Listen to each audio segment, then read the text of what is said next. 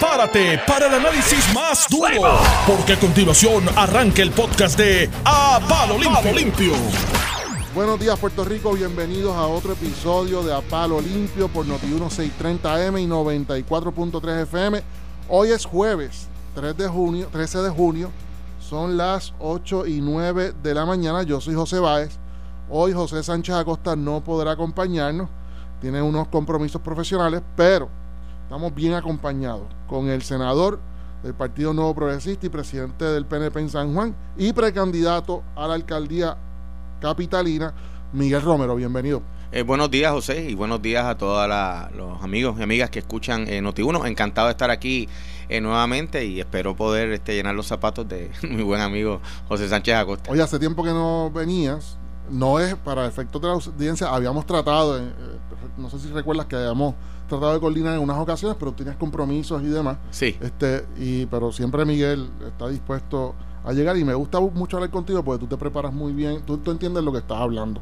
Y, y, así es que me gusta a mí, pues las personas que uno invita aquí, pues eh, al igual que yo trato de, de, prepararme también, ¿verdad? No tengo toda la información. Claro, y, y me parece que a la gente le gusta eh, primero el buen debate, el análisis eh, profundo, los méritos de los eh, asuntos que hacen opinión pública en Puerto Rico, yo pues trato de, como tú mencionas, pues de prepararme y, y, dar mi opinión sobre estos asuntos que quizás en muchas de ellas pues hay diferencias, eh, pero lo importante es que los argumentos pues sean eh, válidos y, y, hablar siempre con la verdad. Pues mira Miguel, yo, yo cuando pensé en, en, en, en ti como que me acompañarás hoy a sustituir a José Sánchez Acosta, inmediatamente pensé en algo que es bien relevante a, la carrera tuya política, tiene que ver con San Juan, que me, gustaría discutir contigo eh, eh, en Arroyo Habichuela y lo, lo traté de, de, preparar para discutirlo contigo de tal forma que nos pudiesen entender los radioescuchas. Pero antes de eso, y, por, y lo estoy anticipando porque es una, una conversación que vamos a tener eh, Miguel Romero y yo durante la, esta próxima hora, pero antes de eso quisiera empezar con un asunto que nos atañe a todos, a todos, especialmente a los 167 167 mil pensionados, a los pensionados del sistema de retiro del gobierno, a los sindicatos, a los policías, a los eh, eh, educadores maestros que también están en el sistema de retiro de, los maestros. Eh, ese tema me gustaría discutirlo un momentito, más aún cuando no solamente está, es un tema que se está discutiendo muchísimo, es un tema que se atiende en el periódico El Nuevo Día hoy, que yo creo que todos los días, desde la semana pasada, tal vez desde el jueves o miércoles, que a principios de la semana o mediados de la semana, que la Asociación de Maestros anunció que había llegado, tenía un acuerdo tentativo o esperando a ser aprobado por su matrícula y por la juez Taylor Swain, un acuerdo con la Junta de Supervisión Fiscal. Luego entonces sale una, un sindicato eh, de empleados también gubernamentales anunciando que también tienen un acuerdo, la, al, algunos miembros de la policía tienen otro acuerdo o están aspirando a tener un acuerdo. Eh, también tiene eh, ayer o antes de ayer salieron los pensionados, eh, que son 167 mil pensionados que también tienen un acuerdo con la Junta de Supervisión Fiscal y también tiene expresiones del Centro para una Nueva Economía, eh, diciendo que están haciendo lo correcto todas estas organizaciones en ir a proteger su cantito del bizcocho, porque el bizcocho es limitado y si lo dejan para lo último, puede que lo que se queden sea con migajas, prácticamente. Y cuando digo bizcocho es que utilizó incluso esa eh, analogía eh, para poder explicar explicarle al periodista que le estaba entrevistando, al presidente eh, de, esa organización de análisis y de brainstorming que es económico y de desarrollo socio, socioeconómico de Puerto Rico. ¿Por qué te traigo y te hago esta introducción? La, primera, la pregunta o lo que yo quiero indagar contigo es por qué el gobernador Ricardo Rosello, su administración, no te puedo incluir a ti porque honestamente no he leído cuál es tu, pensar en cuanto a eso, me lo dirás ahora. ¿Por qué insisten tanto y tanto y tanto en oponer, oponerse a que todas estas organizaciones traten de proteger su cantito del bizcocho cuando la administración no se ha sentado, sentado, sentado a hacer un acuerdo que si bien es cierto que el discurso, yo lo entiendo, el discurso del gobernador y su equipo y su administración, su equipo de trabajo, Maceira, Gerandi, todos insisten en que ellos ya aseguraron, se han atrevido a decir Raúl Maldonado, yo tengo una vez un, vi un tweet de Raúl Maldonado, secretario de Hacienda, director de eh, Gerencia y Presupuesto y Chief Financial Office, este, Officer de, del gobierno, diciendo que aseguraron ya el dinero de las pensiones, cuando nadie, pues nadie, ni siquiera la Junta, puede decir que se asegura, porque los acuerdos que estamos hablando son acuerdos que aseguran, muchos de ellos aseguran cinco años, este, o sea, ¿por qué el gobernador insiste y su administración insisten en esta lucha? en contra, se están poniendo ya incluso en contra de todas estas organizaciones y están incluso hasta torpedeando, oponiéndose. ¿Por qué? ¿Por qué? Bueno, mira, eh, básicamente eh, Primero porque el, fideicomiso de lo que era el sistema de retiro de los empleados públicos y de la rama eh, judicial, ya ese fideicomiso es prácticamente inexistente.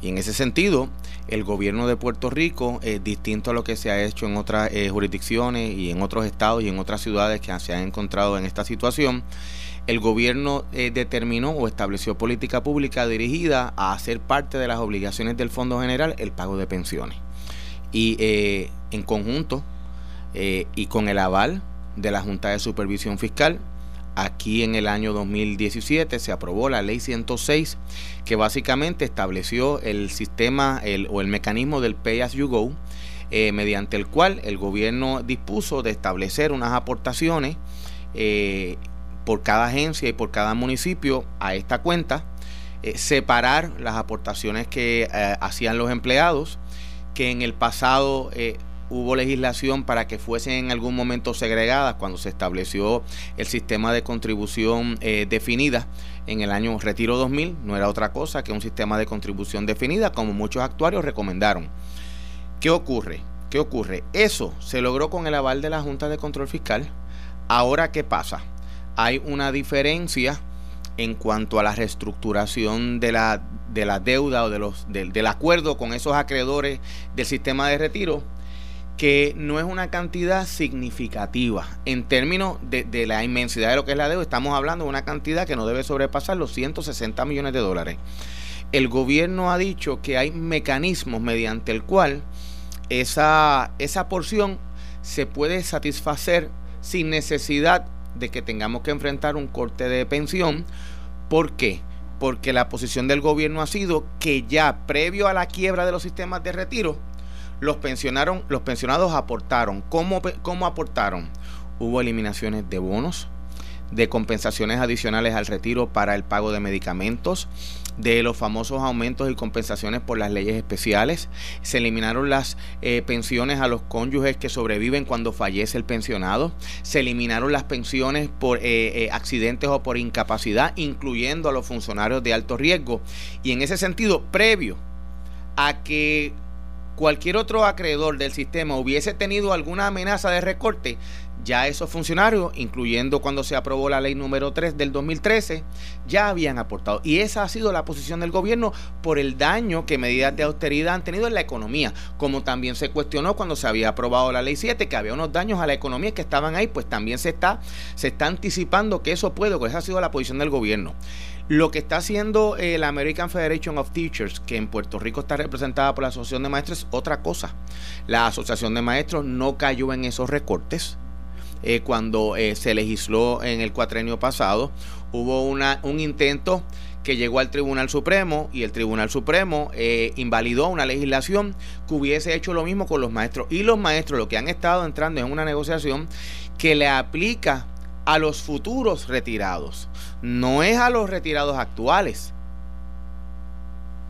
Y esa es la confusión que existe. Bueno, pero, en este momento. a mí, oye, la explicación está excelente y yo, yo entiendo que haya una aspiración. Pero yo lo veo más como una aspiración a lograr eso. Sí, bueno, lo que pasa también que hay una aspiración de miembros de la Junta de, de la Junta como cuerpo. Eh, ¿Verdad? Yo, yo veo esta gente eh, está eh, a punto de ir a una a que sea su nombramiento sometido. Ha habido muchas críticas de sectores conservadores a la Junta de Supervisión Fiscal, incluso las vistas que se han celebrado en el Congreso, la primera, recuerdo yo, que era porque no se cumplía con el acuerdo que se había negociado con Lisa Donahue, no sé si recuerdas eso, en mm. septiembre del año 2017, previo al paso de los huracanes. La primera vista que hubo fue sobre ese tema. Eh, ahora hay unos nombramientos primero que fueron invalidados y si no hubiesen sido invalidados, hay unas posibles renominaciones que se darían en septiembre. Y eh, mi impresión también es que hay aquí una diferencia filosófica de mirar a los retirados como acreedores eh, no asegurados y de que independientemente que la diferencia sea pequeña, en términos de cuando tú lo comparas con el total de la deuda de 50 billones de dólares de los sistemas de retiro, que 160 millones suenan poco, que todo el mundo debe cooperar y que el gobierno no debe de otras fuentes eh, sufragar el impacto que sería los retirados, sino más bien que también los retirados eh, eh, tienen que aportar y ahí pues la determinación de política pública ha sido de no afectar esos sectores. ¿Tú no encuentras, no encuentras muy peligroso dejar al azar a que el, los derechos de todos estos sindicatos pensionados empleados, maestros. Y digo al azar porque estamos esperando, si no se, si no se siente el gobierno a contractualmente determinar cuál va a ser el futuro de esos activos o de esos derechos, pues entonces se estarían dejando a esos pensionados, maestros, sindicatos, policías, al final de la negociación, dejando entonces pasar frente a ellos todas las negociaciones a favor de los acreedores y cuando se termine de negociar con los acreedores, que, va, que, que, no es otra cosa que comprometer el dinero público por los próximos 30, 20, 30, 40 años, entonces se dejaría al azar a ver qué es lo que sobra para entonces poder atender eh, las obligaciones, porque yo creo que todo el mundo en Puerto Rico coincide con el gobernador en algo. Y yo creo eh, yo pienso que si hay algo malicioso, si hubiese algo malicioso de parte del gobernador y su equipo de medios es que insisten todos los días en que no van a tocar las pensiones. Pero si matemáticamente es cierto que eso no da, y, hay economistas, tienes el Centro para una Nueva Economía incluso, que siempre ha estado a favor del pueblo, eh, eh, lo han acusado hasta de socialistas. Y ellos y todos los economistas del país que yo he escuchado dicen es que no hay cama para tanta gente. O sea, ¿por qué vamos a dejar entonces al azar al final del camino porque estamos ensimismados, ensimismados perdón, en que los pensionados tengan todo el dinero como todos queremos. Todos queremos, todos tenemos un familiar que tiene algún, alguna pensión de una forma u otra después de haber trabajado 30, 40 años. O sea, no es muy riesgoso continuar con el discurso y abrir las puertas a que entonces todos estos grupos se queden para lo último y cojan lo que sobra del bizcocho. Eso no, en términos fiscales, estoy hablando financieros y contables, no estoy hablando en cuestión de principios y de filosofía. En términos prácticos, no es muy peligroso dejarlos para el, para el final de la fila, por estar con el discurso insistente, incisivo y repetitivo y decir aquí nadie va a hacer nada, nadie va a tocar las pensiones. Bueno, mira, yo, yo lo que, lo, como, como lo ves de la siguiente forma, primero que, que va a haber que llegar a un acuerdo para reestructurarla. Y, el gobierno, eh, no sé si recordarás, eh, en primera instancia, cuando eh, previo al huracán Irma y María, que se estaban encaminando o se comenzó a encaminar el proceso de reestructuración, había hecho unas, unas propuestas a la Junta de Supervisión Fiscal, que es quien representa y quien tiene a su cargo el proceso de reestructuración.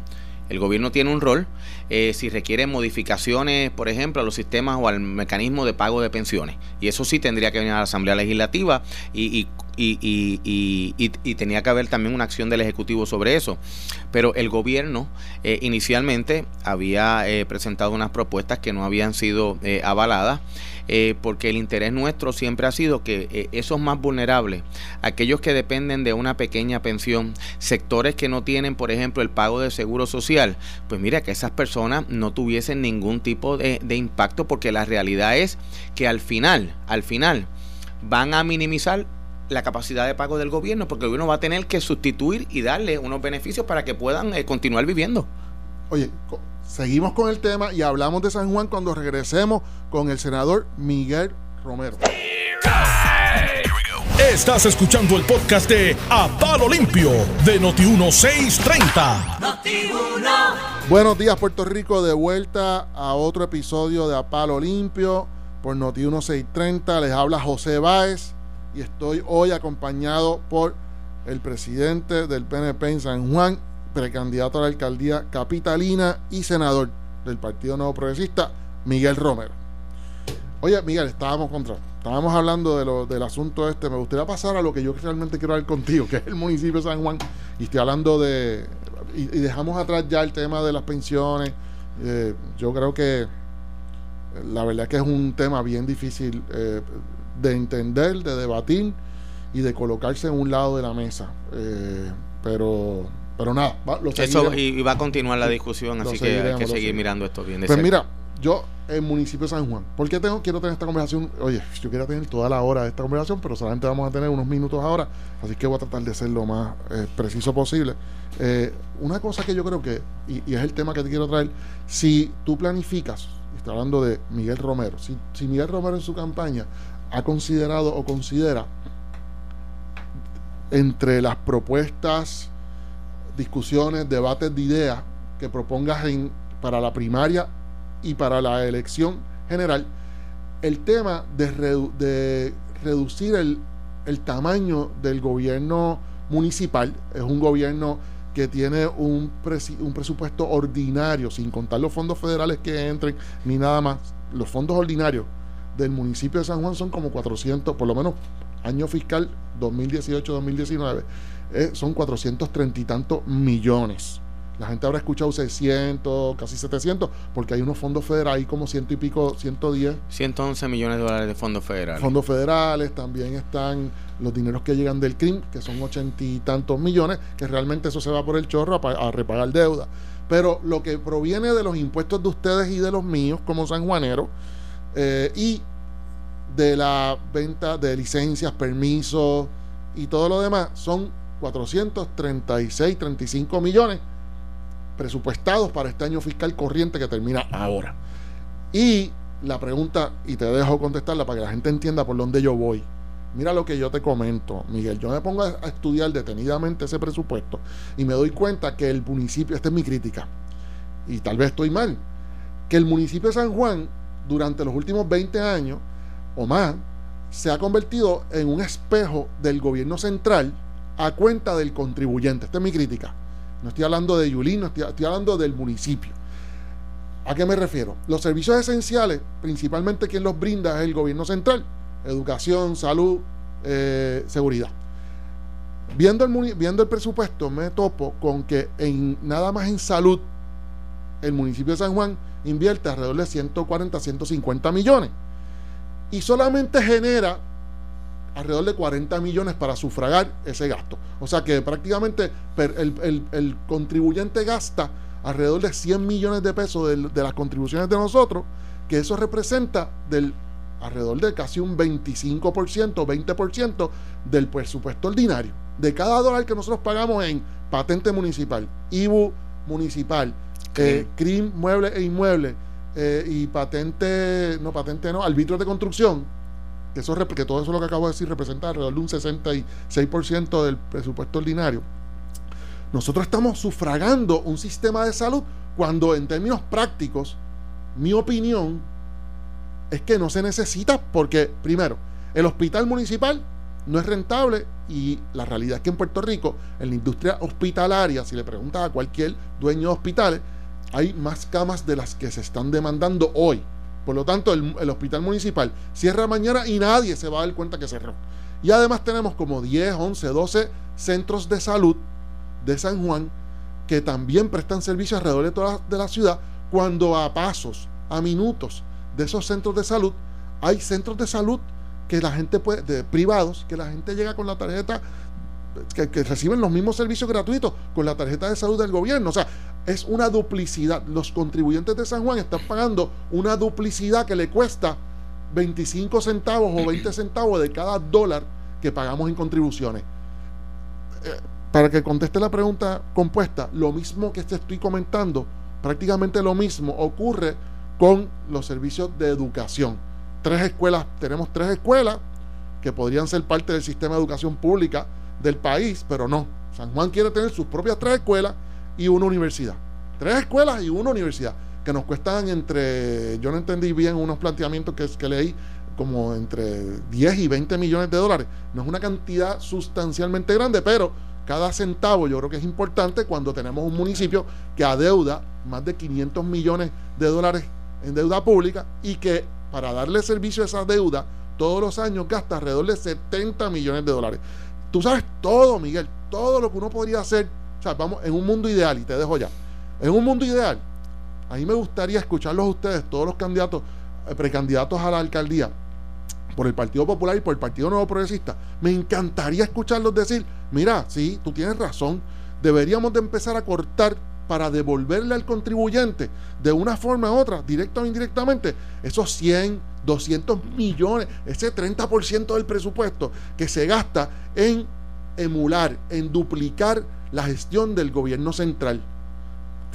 Dime, bueno, mira, yo, yo, yo, creo primero que, claro, eh, en los tiempos en que estamos viviendo, eh, una de las una de las visiones que tú tienes que implementar es cómo tú eh, eh, reinventas la manera de dar servicio. Eh, por ejemplo, yo te escucho hablar del sistema de salud de la ciudad capital. la realidad es que hace 26 años atrás aproximadamente, en el 1993, cuando se aprobó la ley 72, que estableció el, plan, el programa de la tarjeta de salud, el plan de salud del gobierno, por asuntos de lo que se estaba viviendo en aquellos tiempos, que el alcalde de San Juan, en, aquel entonces Luis Acevedo, era el precandidato y se convirtió posteriormente en el candidato a la gobernación. En el caso de San Juan no se dio el fenómeno de la privatización de los CDT o de los sistemas de salud a nivel municipal, como se dieron en otras regiones, en hospitales regionales y en otros municipios.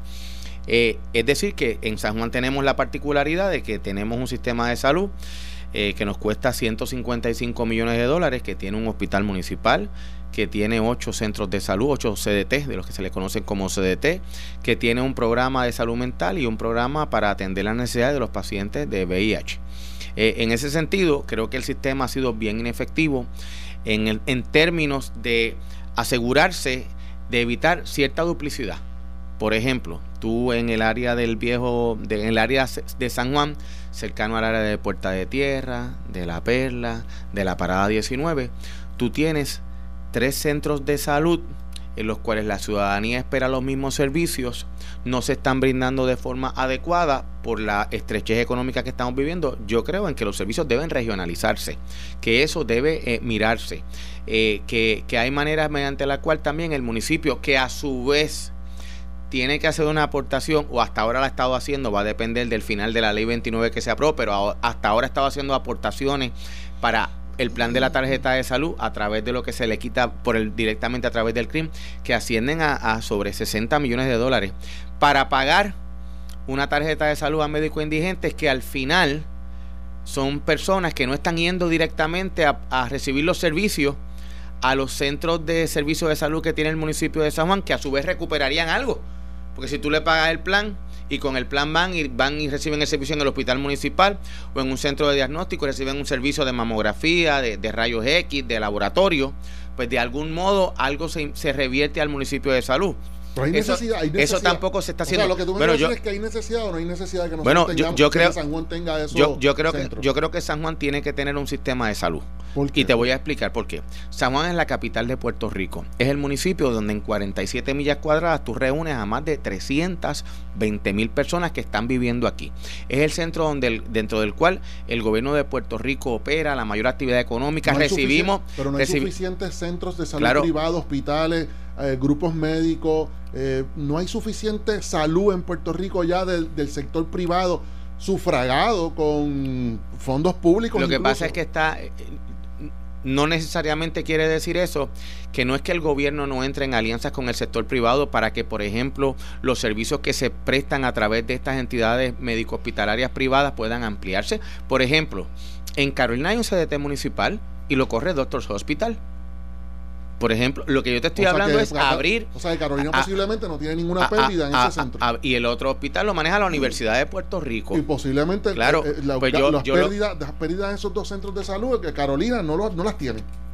Posiblemente, no, sabemos. Vamos, posiblemente. Lo que sí te puedo decir es que han ampliado una oferta y han colaborado tanto entidades privadas como el gobierno, la estructura municipal, en fortalecer un sistema de salud. Y estamos hablando donde nosotros todavía en San Juan tenemos un 12% de nuestra población que no tiene un seguro médico. Tenemos una cantidad, por ejemplo, de personas que, que viven de facto en San Juan, que su, por su condición legal en Puerto Rico también accesan servicios de salud a través del municipio de San Juan, porque en el municipio de San Juan hay unas regulaciones que establecen que se brindan servicios a los médicos indigentes independientemente de su situación legal migratoria. O sea que eso son realidades que tú tienes que atender ahora. El problema que ha habido en San Juan es que no se ha hecho absolutamente nada, primero, para eh, buscar este tipo de alianzas, para regionalizar servicios, eh, por ejemplo, en las partes rurales del centro de la ciudad. Lo que tú quieres decir es, para estar claro, para que para, yo como, como futuro como votante, como votante, sí, como, votante. tú entiendes entonces que hay mucho espacio para para generar eficiencias. Entre ellas podría haber algún, podría haber, no te pongo, no quiero poner palabras en tu boca, podría haber algún emular las alianzas que hay gente que le podría llamar privatizaciones, pero alianzas con sector privado, incluso con el propio gobierno central. Con el gobierno central. ¿Tú crees que, el plan de ¿tú crees que el sistema de salud de San Juan debería, debería terminar al año en números rojos? O sea, como dije ahorita, nos cuesta 150 millones, pero solamente generamos en facturación en San Juan alrededor de 40, 50. Y la pérdida es mayor. ¿Tú crees que esos 100 millones se justifican estemos... bueno, yo, yo creo que el sistema se puede y se debe correr más efectivamente. Por ejemplo, en el, el, hospital municipal, que es un... Eh, se llama, es un teaching facility. Eh, donde se hacen residencias, donde hay ocho salas de operaciones, donde nosotros tenemos una crisis en el centro médico, que es nuestro principal centro de trauma. Las, salas, las salas son subutilizadas. son subutilizadas, pues claro que nos va a costar. Claro que va a haber un problema en términos financieros, pero yo creo que con alianzas que se pueden hacer con el mismo sistema de salud eh, a nivel estatal, eh, con la Universidad de Puerto Rico, nosotros podemos ayudar a que el sistema, a que el sistema sea más eficiente, asegurándonos nosotros también de que tenemos una estructura que provee servicios porque fíjate que nosotros llevamos cuatro años evitando un Medicaid cliff que nos puede hacer eh, que en Puerto Rico eh, pueda afectar a más de 700 mil personas. Y todavía al día de hoy hemos estado eh, resolviendo a medias eh, cada 12 a cada 16 meses de comenzar gestiones en el Congreso de los Estados Unidos para tratar de asegurarnos de que se nos den los fondos necesarios para correr un sistema de salud que descansa en servicios de salud que se prestan principalmente a través de hospitales privados, pero donde 1.3 millones de personas es el gobierno de Puerto Rico el que sufraga esos servicios. Para allá es que voy, para allá es que voy. ¿Tú sabes por qué? Por eso es que no puede haber un riesgo tampoco de nosotros decir no necesitamos el sistema de, proveer ese servicio porque hemos estado, por, bueno... Por eso mismo lo que te voy a decir. Más lejos, por los pasados 10 años, desde el 2009 hasta el año 2017 se corrió el sistema de mi salud o de la tarjeta del plan de salud del gobierno con los fondos que recibió Puerto Rico del Obamacare. Y el año pasado fue por la asignación de los 4 mil millones de dólares. Con fondos y ahora, y ahora en septiembre estamos dando la lucha. Ajá, correcto. pero sí, pero partiendo de la premisa que continuemos recibiendo esos fondos y demás, porque oye, yo no sé cómo lo logran, pero siempre lo logran. Eh, si nosotros tenemos un sistema de salud eh, del Estado, que del Estado, del gobierno central, que logra cubrir 1.2 millones, casi aproximándose, no sé, 30, 40% de la población de Puerto Rico. Me imagino que esos números son bien parecidos en San Juan. Eh, que, incluso, incluso, y tú me corriges, pero tengo la impresión, yo no, no te lo digo a ciencia cierta porque esa parte no he estudiado, que la, la población que pretende atender el sistema de salud de San Juan es a una población bien parecida o la misma que atiende el sistema de salud de la tarjeta de salud. Porque no, eh, el que tiene un plan propio, privado, que lo paga, pues no, no va a eso, utiliza otros recursos. Así que, ¿por qué, el, ¿por el gobierno municipal de San Juan quiere gastar, está ensimismado en gastar esos 100 millones o 150 millones, al final son 100 millones de gastos, en un sistema de salud?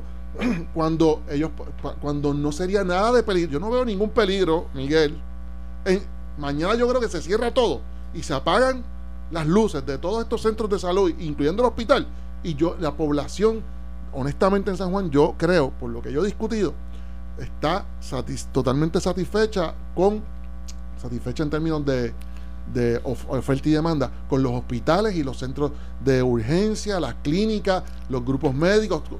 claro, bueno, lo, veo. lo que pasa es que tú estás, eh, el statement como está hoy es viendo la necesidad como el sistema se ha corrido por los pasados 26 años. Como es hoy. Donde tú estás diciendo, claro, pero es que no necesariamente tiene que ser así, porque de todos modos, como es hoy, tampoco proveyendo los servicios se hace de la manera más eficiente y tampoco como es hoy, todavía tenemos una población significativa de personas que no tienen ningún tipo de plan de salud, que donde único acuden es a los sistemas de salud del municipio de San Juan, incluyendo, incluyendo eh, personas que tienen su tarjeta de salud, que van al municipio de San Juan o a su CDT a recibir ciertos servicios, porque también el impacto que tiene en términos de que son eh, servicios que se dan en comunidades, donde a pesar de que tú tienes una tarjeta de salud, la movilidad, el acceso a un hospital privado, tampoco lo tienes. Yo creo que sí debe haber la participación del sector privado para maximizar, para que el sector privado también, eh, y cuando estoy hablando del sector privado me refiero al sector de, que maneja eh, hospitales, que brinda servicios de salud, que ha tenido un rol dentro del municipio de San Juan. Ejemplo, eh, eh, hay servicios de radiografía, de mamografía, ciertos servicios de salud que se dan a través del sector privado. ¿Por qué? Porque también los brinda el municipio, se le da una estructura, pero son más efectivos también en el cobro de esos servicios y también en la facturación que se hace, que ha sido un gran problema en muchos municipios y en San Juan se magnifica por esa razón. Tú sabes que un ejemplo es, hay aseguradoras que están alquilando, pagando, cogiendo pisos completos de hospitales. Sí. Pisos completos de hospitales. Si, si la empresa privada misma está encontrando esas alianzas para lograr, obviamente en la empresa privada pues, se, persigue un, un, ingreso mayor, pues porque el municipio no puede coger y hacer lo mismo, hacer alianza, no es que vendan el, el CDT, el CDT de la calle Hall, no es eso, estoy hablando de reducir ese, esa pérdida de alrededor de 100 millones de dólares que existen en los libros. Y, evitar la dualidad de servicios. por ejemplo, hay unos servicios que se dan en hospitales complementarios, es decir, mira, en estos centros de salud se da tal servicio, en este otro, y dependiendo pues, obviamente de las necesidades poblacionales, es la manera, es la manera que tú tienes para reducir el, impacto tan grande que tiene. O sea que tú, para cerrar, pues nos tenemos que ir, desgraciadamente, debimos haber empezado con este tema y habernos olvidado de todos los temas del país. Este eh, este es importante. O sea que yo veo que tú estás en la línea, sí o no, estás en la línea entonces de atender el sistema de salud desde el punto de vista fiscal para lograr la mayor auto, auto son, ciento, son 155 millones de dólares, es una porción significativa y sustancial. y, y, yo creo que hay maneras de cómo, de cómo generar unas eficiencias que nos permitan eh, desahogar fondos que bien, eh, si bien es cierto, se pudiesen invertir en mejoras a la infraestructura, en carreteras, en los boquetes que hay en San Juan, que tenemos uno cada, par de metros. Voy a estar bien atento, mano, porque de verdad el tema me interesa como, como elector y como contribuyente de San Juan. Gracias por venir. Como no, gracias a ti, José, y gracias a todos los amigos. Pues nos despedimos hasta mañana entonces. Gracias. Esto fue el podcast de a, Palo Limpio de Noti1630. Dale play a tu podcast favorito a través de Apple Podcasts, Spotify, Google Podcasts, Stitcher y notiuno.com.